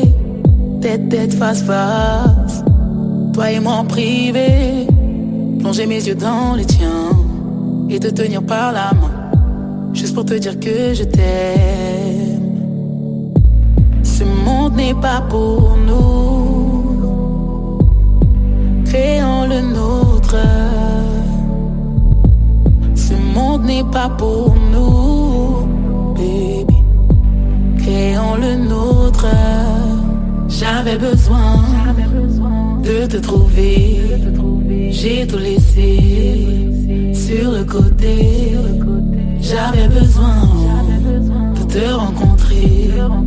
J'ai tout plaqué sur le côté. Je n'imagine pas ma vie sans toi, tu sais. J'ai froid quand t'es pas là dans tes yeux. Je vois que je suis belle, je suis dingue de toi. J'ai perdu le fil, tu es la perfection incarnée avec toi. Je voudrais finir mes années devant toi. Mon cœur est désarmé, j'en oublie mes proches et mes amis. Tu as pris mon cœur, tu as pris mon cœur, tu as pris mon cœur. Tu as pris mon cœur. Tu as pris mon cœur, tu as pris mon cœur. Je n'imagine pas ma vie sans toi, tu sais. J'ai froid quand t'es pas là dans tes yeux. Je vois que je suis belle, je suis dingue de toi. J'ai perdu le fil, tu es la perfection incarnée avec toi. Je voudrais finir mes années devant toi. Mon cœur est désarmé, j'en oublie mes proches et mes amis. Tu as pris mon cœur, tu as pris mon cœur. Tu as pris mon cœur. Tu as pris mon cœur. Tu as pris mon cœur. Tu as pris mon cœur. J'avais besoin de te trouver. J'ai tout laissé sur le côté. J'avais besoin de te rencontrer. J'ai tout plaqué sur le côté sur le côté, j'ai tout plaqué. Sur le côté. Waouh, j'étais à fond dans la musique, j'ai oublié que l'émission, euh, on était en, direct en fait. Donc euh, j'aime beaucoup euh, ce son de Red Flow, le son Love to Love. Donc allez sur sa page Facebook Red Flow, artiste française. J'espère que ça gêne pas euh, André. Euh, André, est-ce que tu es satisfait pour le moment? Pour l'instant, c'était la dernière musique que j'ai passée. Ouais, euh, peut-être un peu plus de québécois parfois, mais sinon, euh, sinon ouais, c'était bien. Euh, écoute, la chanson est en français au moins, j'ai apprécié. C'est un bon point, un bon début. Toi, j'ai écouté, j'ai su que c'était en français. Ouais, et le titre en anglais. Wow, est-ce que ça pose problème à la loi 101 Non? Euh, la loi 101, non, puisqu'elle ne concerne pas les chansons, mais si c'était un commerce, oui. André est très calé. Waouh, donc André, elle est morte de rire. Diane est habituée. Elle est habituée. Je crois que c'est une bonne retrouvaille, vous deux, euh, ce soir. Ouais, Qui sait effectivement. En tout cas.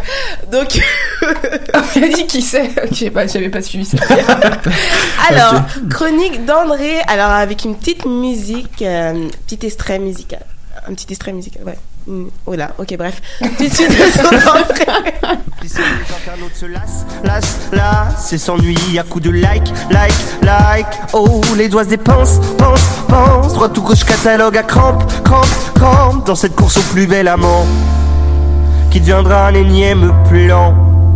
Et l'arrêt rare, rare, rare Pour ces visages de conquête fade, fade, fade. Où la recherche du standard, d'art, d'art. Te pique au milieu de nulle part, marre, marre De ces conversations futiles Et de ces connexions dociles Qui fait que ton ego Ouais. Donc, euh, j'ai choisi cet extrait-là. C'est Eddie Despreto, euh, Junk de la Shop, parce que c'est un artiste français qui est quand même en vogue en ce moment. Euh, et puis, justement, c'est ça, c'est Junk de la Shop. C'est sur, euh, justement, euh, tout ce qui est application de, de, de rencontres et tout, pour dire que c'est un peu, euh, ben, justement, la jungle, puis que c'est peut-être pas l'idéal. Euh, donc, aujourd'hui, c'est ça, ma chronique, c'est ça, c'est... sur euh, la mixité sociale puis les applications justement euh, de rencontres. Donc moi ce que je me suis demandé, c'était est-ce que justement elle favorisait le mélange ou non? Puis enfin en sociologie, le concept qui va être pertinent pour nous, c'est euh, l'homogamie. Donc euh, c'est euh, le fait de former des couples avec des personnes semblables, soit des personnes qui ont le même genre de diplôme que nous, le même genre d'éducation, euh, la même profession ou la même origine sociale notamment. Donc, je me base surtout sur les travaux de Marie Bergstrom, si tu nous écoutes ce soir, qui est une sociologue euh, et qui a beaucoup travaillé sur le sujet. Donc, euh, en fait, ce qui se passe avec ça, c'est que on a l'impression qu'en ligne, on est vraiment euh, anonyme, puis qu'on dit ce qu'on veut dire, ta, ta, ta. mais en fait, tout ce qu'on dit, tout ce qu'on écrit, chaque photo qu'on poste a un sous-entendu en elle, euh, a des éléments tacites et puis veut dire quelque chose. Euh, donc, au niveau des applications, ce qu'il faut dire, c'est qu'au niveau des années 2000, euh, les gens qui étaient surtout présents là-dessus, c'était les gens des classes supérieures, donc les gens très aisés, qui avaient un fort capital social, économique ou culturel. Et puis maintenant, depuis environ 5 ans, il y a une stagnation justement de la participation des gens issus des classes plus aisées. Et puis, c'est devenu mainstream, comme on dit, donc grand public. Et puis, il y a des gens maintenant de toutes les classes qui utilisent les applications.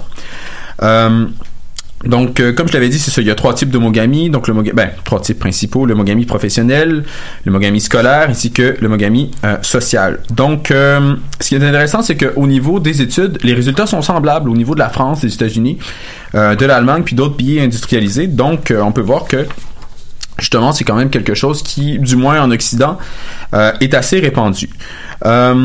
Donc, au niveau justement des annonces, parce qu'en fait, avec les réseaux sociaux comme Tinder ou autres, c'est vraiment une annonce de soi qu'on met sur Internet. Euh, puis, ce qui est intéressant de voir, c'est que ceux qui sont investis d'un fort capital économique ou culturel euh, ont des habilités puis sont à l'aise avec la rédaction. Donc, ce sont des gens qui vont mettre des messages par rapport à des gens issus d'autres classes qui n'auront pas tendance à mettre des messages détaillés avec humour, avec tact, avec euh, justement, c'est ça, des messages qu'on peut dire intéressants, intellectuellement intéressants.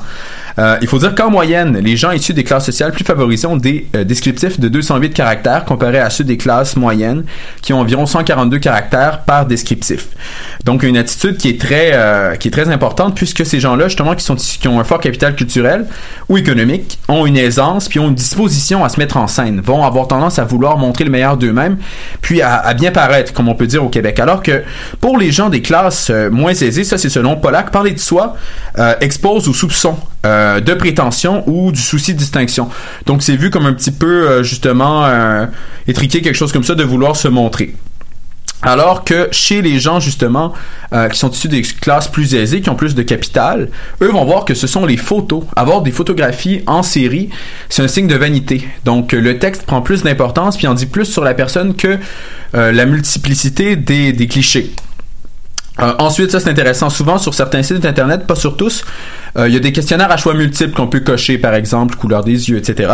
Et puis ça, c'est vraiment l'apanage des classes euh, les moins diplômées. Alors que les questions ouvertes sont souvent remplies par les gens qui ont plus de diplômes. Donc ça aussi c'est intéressant. Donc ça c'est des signes justement qui permettent aux gens, même si on ne s'en rend pas compte, de déterminer inconsciemment ou consciemment parfois l'origine sociale de quelqu'un euh, avec la façon dont on l'écrit. D'ailleurs, les fautes d'orthographe sont selon la chercheuse l'élément qui disqualifie le plus aux yeux des classes favorisées. Donc les gens, lorsqu'ils vont voir quelqu'un qui fait des fautes, soit dans la description, soit dans les messages, ça va être presque automatique. Et puis, si ce n'est pas automatique, eh bien, il va y avoir un délaissement justement progressif qui va être très marqué par rapport à cela. Euh, ensuite, ça c'est intéressant par rapport à la différence gars-filles, c'est-à-dire que par rapport aux autoportraits, euh, les femmes vont mettre des photos qui sont très esthétiques en général et euh, justement relationnelles pour montrer que- qu'elles sont jolies ou etc. Alors que les hommes vont avoir tendance à vouloir démontrer des propriétés sociales, des photos avec des amis par exemple, sur les réseaux sociaux. Ça, j'ai trouvé ça intéressant par rapport à la différence entre les deux. Euh, Ensuite, euh, donc, euh, on continue. Euh, donc, c'est ça, c'est une auto-sélection euh, qui avantage euh, l'exclusion justement parce que le critère euh, discriminant est toujours présent malgré le fait qu'on n'ait pas l'impression qu'il est là. Puis, le critère qui est prédominant, comme je vous l'ai dit tout à l'heure, c'est vraiment la maîtrise du français, puis l'orthographe. Ensuite, par rapport à l'homogamie, justement, cette... euh, capacité, pas cette capacité-là, mais cette euh, disposition-là à rester au sein des mêmes classes euh, est vraiment présente aux deux extrêmes. Donc les gens qui sont issus des classes les plus populaires vont avoir tendance à rester de façon beaucoup plus marquée entre eux, puis les gens des classes aisées vont avoir tendance à rester entre eux de façon beaucoup plus marquée aussi. Alors que chez les gens issus des classes moyennes, il y a une tendance qui est quand même plus marquée au niveau du mélange et de la mixité sociale, comme on en parlait tout à l'heure. Donc ensuite, c'est ça, en ligne, c'est centré sur l'échange, puisque justement, comme vous le disiez tout à l'heure, on n'a pas ce contact-là physique, ce, genre de, de feeling, comme on pourrait dire, entre guillemets. On est vraiment, euh, on a seulement les images, la discussion, plutôt l'écrit, euh, ce qui est assez nouveau au niveau des relations humaines, puisqu'auparavant, on n'avait pas cela. Euh, donc, selon euh, un autre sociologue, euh, Michel Boson, donc l'amour c'est une remise mutuelle de soi. Donc, c'est en dire sur soi-même puis en apprendre sur les autres. Donc, euh, justement, c'est ce flux-là. Puis, dans les phases initiales, c'est un don de soi. Donc, une transmission mutuelle d'informations. Ça, j'ai trouvé ça intéressant aussi par rapport à ce que vous disiez tout à l'heure. Donc, ce sont des la façon dont on parle va vraiment influencer qui, on rencontre. Par exemple, ça c'est un autre facteur. Au niveau des classes euh, plus populaires, les gens vont avoir tendance à être très extensifs par rapport à leur relation passée. Ah, été marié, je viens de me séparer, vont tout de suite entrer dans dans quelque chose de plus intime, puis vont beaucoup parler de leurs attentes. Ah, qu'est-ce que tu recherches ici? Qu'est-ce que tu voudrais? Quelles sont tes attentes? Alors qu'au niveau des classes supérieures, eh bien, il y a une désapprobation par rapport à ce genre de questions qui sont perçues comme déplacé. Euh, C'est-à-dire que justement, il faut pas avoir trop de signes d'affection en ligne parce que sinon, euh, c'est vu un peu comme de la drague, c'est vu comme vulgaire. Euh, chez les classes plus aisées, qui ont plus de capital culturel, économique, donc ça veut pas dire nécessairement des gens plus riches, ça peut être des gens qui ont beaucoup de diplômes, qui ont beaucoup d'expérience au niveau de la culture, par exemple. Eh bien, il n'y aura pas de question du type que recherches-tu, puisque justement, il y a une valorisation de l'ambiguïté. C'est un rituel de séduction et des intentions. Donc, il faut que l'intérêt soit tacite et non pas explicite. Donc, euh, comme je disais tout à l'heure, donc c'est ça. Puis aussi, euh, il faut être apprécié pour ses qualités intellectuelles et non pas seulement pour son physique, pour ces gens-là. Euh, ce qui est important pour tous les types de, de, personnes, qu'elles soient des classes plus populaires ou des classes plus favorisées, c'est d'être apprécié pour ses qualités, justement. Euh, Qu'est-ce que nous, on perçoit comme plus important? Donc, si nous, ce qu'on aime, c'est notre physique, ben, on va aimer se faire complimenter sur notre physique. Si on est plus intéressé par notre intellect, par des questions plus intellectuelles, eh bien, on va aimer avoir ce genre de, de, de rhétorique-là puis de discussion-là avec la personne qu'on rencontre en ligne. Euh, donc, c'est vraiment une question d'habitus. L'habitus, c'est un, un concept développé par Pierre Bourdieu qui est un peu la façon d'être, de percevoir le monde. Et puis tout ça, puis ce qui manque avec les rencontres en ligne, en fait, euh, selon euh, la chercheuse que j'ai abordée, puis aussi au niveau de, de, de, de, de- de- d'en général, c'est vraiment euh, ce qu'on appelle l'exis corporel. C'est la façon d'être, mais physiquement, c'est l'habitus physique. La façon dont on se tient, la façon dont on va parler, euh, la façon dont on va interagir avec les autres. Et puis ça, ça ne peut pas être vérifié en ligne. Ça, ça va avoir lieu au stade justement de la rencontre. Parce que ce qu'il faut dire, c'est qu'il y a trois stades. Il y a le stade justement du repérage. On va repérer quelqu'un sur un réseau social. Il y a le stade de la discussion qui va être la première sélection. Et ensuite, il y a le stade de la rencontre qui va être le stade ultime où on va décider si la personne reste ou ne reste pas dans notre vie. Euh, donc, la chercheuse qui est française, donc qui utilise des mots anglais parfois dans ses textes, parle de, de feeling ou de volonté justement de rencontrer euh, régulièrement, euh, rapidement la personne. Donc c'est ça. Donc il y a comme un, parfois il y a les gens se forment un genre de, portrait robot dans leur tête de la personne euh, avec qui euh, ils ont parlé sur les réseaux sociaux, vont l'imaginer d'une certaine façon. Puis la rencontre en, personne, c'est une façon de justement corroborer, de voir si notre portrait robot était exact. Peut-être que c'est encore mieux, peut-être que c'est moins bien. Puis à ce moment-là, ben justement, il y a une grande probabilité que euh, les gens ne se revoient pas. Donc, c'est ça, il y a des propriétés qui sont objectives, le sexe, l'âge, la profession, ça, on peut les connaître avec l'application. Cependant, les propriétés qui sont au niveau du mode de vie, comme les loisirs, les goûts, on peut en avoir un aperçu. Mais on va s'en rendre compte plus précisément en vrai. Puis, enfin, justement, l'incorporation physique et les caractéristiques, donc l'exis corporel, le lieu de vie, Mhm. on ne pourra le savoir que lors d'une rencontre en personne. Donc, euh, on peut dire, euh, si je peux conclure, que justement, euh, les applications, c'est quand même un mode de rencontre qui est marqué par des logiques qu'on dit homogames, puisque justement, elles ont tendance quand même à reproduire le social. Donc, on va se rendre compte très rapidement, il va y avoir un processus d'auto-élimination, non, pas d'auto-élimination, en fait, d'élimination tout court, euh, qui prend place, puis les gens vont finalement euh, éliminer au fur et à mesure des gens qui, tristement, euh, si on, on se positionne du point de vue de la diversité puis de la mixité, des gens qui ne sont pas dans leur espace social. Donc, les gens vont avoir tendance à rencontrer des gens qui sont près d'eux dans l'espace social. Donc, pour répondre à ta question tout à l'heure, les applications permettent certainement de rencontrer des gens que l'on n'aurait pas rencontrés euh, autrement. Euh, cependant, on va rencontrer des gens qui ont tendance à nous ressembler, soit parce qu'il y a un intérêt commun, soit parce qu'il y a une profession commune, soit parce qu'il y a un langage qui est commun, parce qu'on se comprend Mhm. quand on se parle. Euh, Ensuite, euh, c'est ça. Donc, euh, il y a certaines personnes aussi, l'auteur, ça, je trouvais ça intéressant. Peut-être, comme vous le disiez tout à l'heure, vous disiez que vous étiez pragmatique, qui font preuve de stratégie. Donc, ils vont essayer de rechercher quelqu'un de vraiment particulier, puis ils vont l'avoir en tête dès le début. Selon l'auteur, selon Bergstrom, c'est pas très fréquent. C'est surtout pour les personnes qui sont en situation d'ascension ou de descente sociale. Donc, ils vont chercher peut-être à maintenir un niveau de vie avec un partenaire ou à augmenter leur niveau de vie avec un partenaire, à freiner la chute du niveau de vie aussi. Donc, ça dépend, c'est selon chaque personne. Euh, puis c'est là où on se rend compte qu'il y a certaines personnes qui doivent faire valoir leur place dans l'espace social, puis qu'il y en a d'autres qui, au contraire, euh, en fait, n'ont pas besoin de le faire, puis vont vraiment y aller selon leur goût, leurs préférences, selon ce qu'ils ont été écrits. Combien de temps est-ce qu'il me resterait, Julie? Est-ce que- J'ai éteint mon micro. Parce- Non, mais pourquoi je- Parce que j'aurais peut-être euh, une dernière minute sur euh, justement la, la, la mixité interraciale, qui est un sujet un peu différent justement au niveau social. Peut-être si j'ai une minute pour en parler.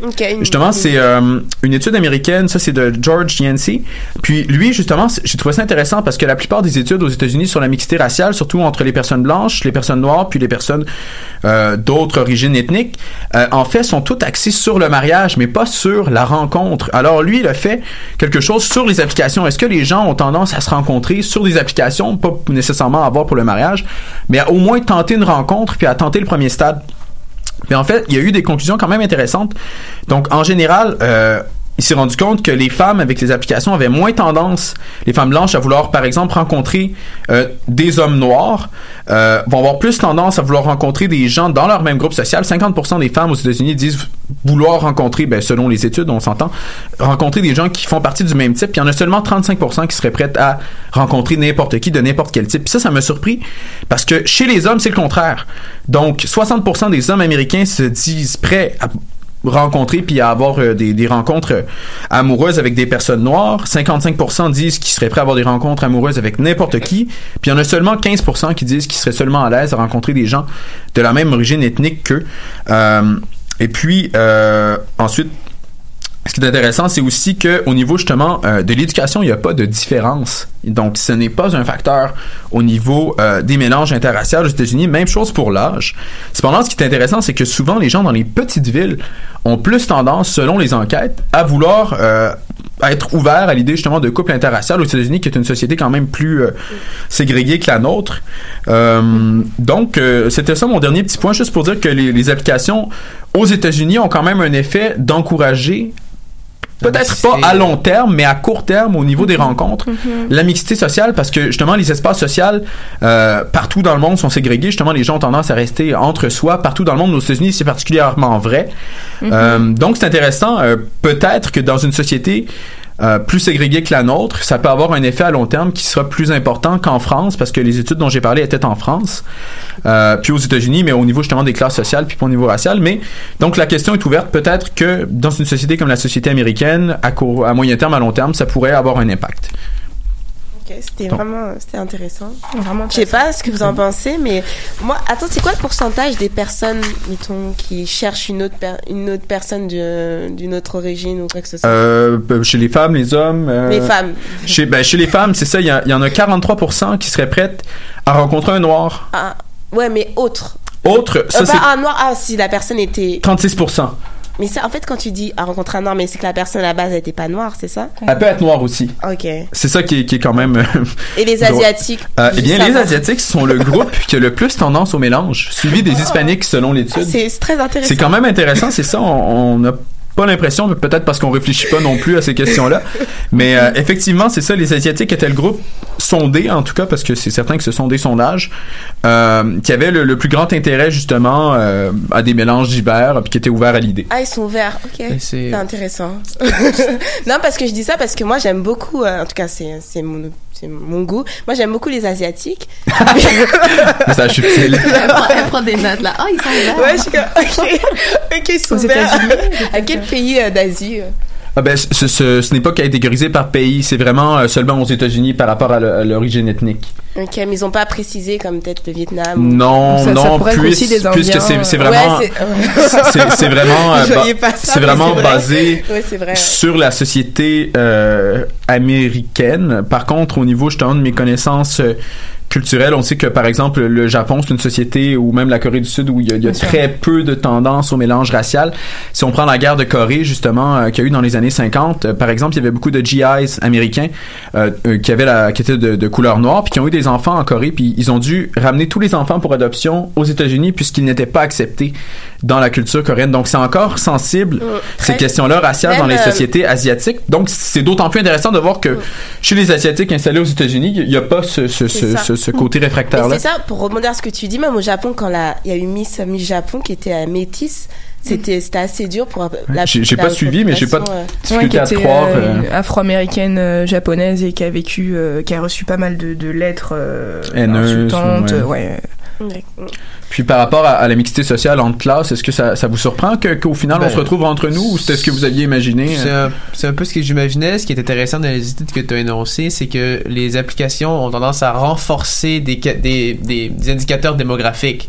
Donc, euh, le, le- euh, la- Par la- contre, les conclusions, c'était que l'effet était semblable. Il n'y a pas d'augmentation de l'homogamie. Ok, ok, donc Ça, ben, les, effets- ça, c'est les effets important. sont semblables, mais Exact. comme comme tu te dis, c'est que en fait, ce qui est déterminant, c'est lorsqu'on rencontre la personne. Et Exact. finalement, c'est ce qui est ce qui est ce qui est cohérent, c'est que Oui, ce, oui. ce qui ce qui prédispose une relation, c'est les liens intersubjectifs qu'on entretient avec, Mhm. pour reprendre les mots du philosophe Husserl, là, les, les, les- la théorie de l'intersubjectivité qui, euh, qui, qui, qui prédispose en fait les relations humaines. Donc c'est ce qui, in fine, est déterminant dans la poursuite ou non d'une relation amicale ou euh, affectue- affe- affectueuse ou amoureuse, etc. Donc euh, c'est intéressant parce que mettons on a, on a la réponse que les les les, euh, les les réseaux sociaux, les numériques sont un peu une illusion du- du- Exact. Parce que finalement ils ne font que reproduire des dispositions qui Mhm. sont déjà présentes. Virtuel ne sera jamais assez, en fait. Puis, puis toi, La- Laina, est-ce que ça te surprend justement tous ces critères-là intériorisés ou ça, ça Non, en fait, ça m'a juste rappelé à une expérience euh, personnelle que j'ai vécue. Puis, ça m'a ramené cette, la personne euh, que, euh, que je pense en question. Comme, on s'était déjà vu face à face et tout. Après ça, on- on- notre vie est occupée. Fait qu'on se voyait quelques fois, mais on parlait souvent au téléphone ou sinon, on s'écrivait. Et puis, comme, tu sais, je sentais vraiment une bonne connexion. J'aimais comment il pensait et tout. Mais quand on se voyait face à face, il manquait il n'y avait quelque pas chose. cette. euh, oui, oui. Genre, je, je, je comprenais pas c'est quoi. Puis quand t'expliquais, je suis comme, ok, c'était, c'était logique. Oui, puis, puis dans les études que j'ai lues, les gens font part vraiment euh, euh, aux intervieweurs d'un- malaise, en fait, parce qu'ils avaient l'impression qu'ils allaient vraiment aimer la personne en ligne, puis qu'en vrai, le courant passait pas, puis, puis ils se demandaient pourquoi.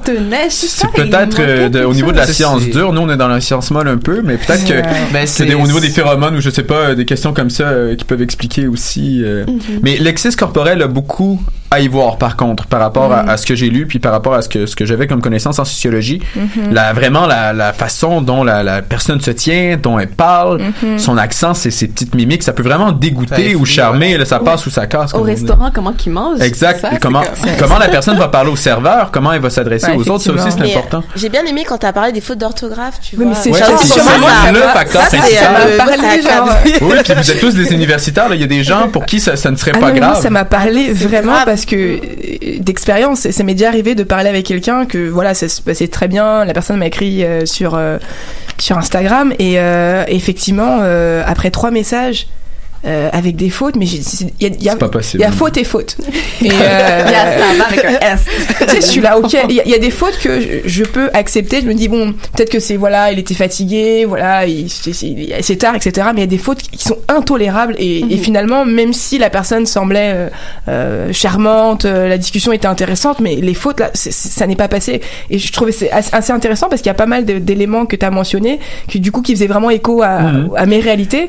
Euh, effectivement, la question des fautes d'orthographe, euh, effectivement après la question des photos, ce que tu postes ou pas. Et, et c'est vrai que euh, lorsque je regardais sur Instagram, euh, moi par exemple sur mon profil il y a écrit euh, euh, que je suis afroféministe il y a écrit également que que je suis boucolique c'est-à-dire que j'ai vraiment une obsession avec les livres et effectivement si je vois quelqu'un qui met Est-ce que j'ai entendu un, anglicisme? non, ah, c'est peut-être pas bouquin, c'est c'est peut-être bouquin, c'est c'est ça.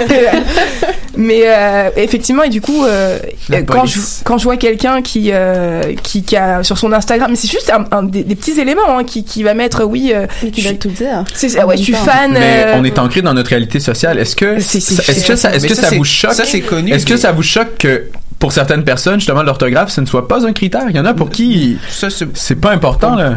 Pour nous, c'est dur à concevoir quand même. Pour moi, c'est pas, je, je, je fais pas de jugement de valeur à ce niveau-là, mais sur ce que tu viens de dire que. ben, C'est parce qu'on a l'impression que ce serait naturel qu'il y aurait cette sélection-là au niveau. Pas forcément, parce que ben, euh, je veux dire ce que j'en- je, je vais dire après, mais par exemple, moi, les, les fautes d'orthographe, lorsqu'on est dans une conversation interactive, ça me choque pas du tout. Ce qui me choquerait plus, c'est lorsque sont graves, là. Lorsque c'est, mais moi, je- sur, sur euh, personnellement, sur mes, sur, avec euh, mes, mes euh, mon messenger sur Facebook, etc. J'ai un français qui est médiocre. Je- J'écris très mal. J'écris des Mhm. C, euh, C, euh, euh, C, E, S, T avec un C. Je fais des fautes Ah ouais, vraiment. pour un journaliste, J'écris. Ouais, moi, ça- ça- ça me surprend Ah, quand moi, même. ça- Moi, moi, ça- moi, ça- moi, ça ça fait- palpiter mon cœur. C'est Moi, ça ne passerait pas, en tout cas. Non, mais moi, j'ai besoin de savoir Mais que tu sais écrire. Comme Oui, exemple, exact, il y avait une personne au début, il m'écrivait, puis j'étais vraiment, il écrit bien et tout, puis on dit, je voyais des petites fautes, puis tout, puis là, je fais, euh, tu t'es laissé aller, il dit, ah, yo, je suis de me Mais porter. a un Mais changement de registre, ça va aussi, Mais c'est Je juste pour finir ce que je voulais dire, c'est que euh, donc pour moi dans le tout dépend du contexte. Lorsque c'est par exemple une description Ah. sur LinkedIn ou une description ailleurs, là je peux comprendre que ça peut faire ça peut faire euh, Ça peut faire faire- une cause Mais ce que tu disais, c'est euh, c'est connu que les réseaux sociaux sont des mécanismes de renforcement. Ne serait-ce que même pour nos idées politiques, ne serait-ce que pour ce qu'on conçoit. Et apparemment c'est pas on- c'est une illusion de la majorité. On va voir sur les réseaux sur les réseaux sociaux. Ouais. Je, je encore pense, de je pense- je pense que, je pense que Julie essaie de t'envoyer un petit message avec la Oui, il reste musique. 30 secondes. J'ai pas pu vous dire euh, pour bien terminer l'émission, pour vous remercier d'a- d'avoir participé à cette. Merci de nous accueillir. Ouais, mais bah, toi, t'es toujours là. Donc, merci Laina, merci euh, Ian, si je dis prononce bien. Merci Diane. Et revenez quand vous voulez. C'était une belle conversation. On pourra, on pourra continuer. euh, pour L'année prochaine, peut-être on sera en couple pour certains. merci d'avoir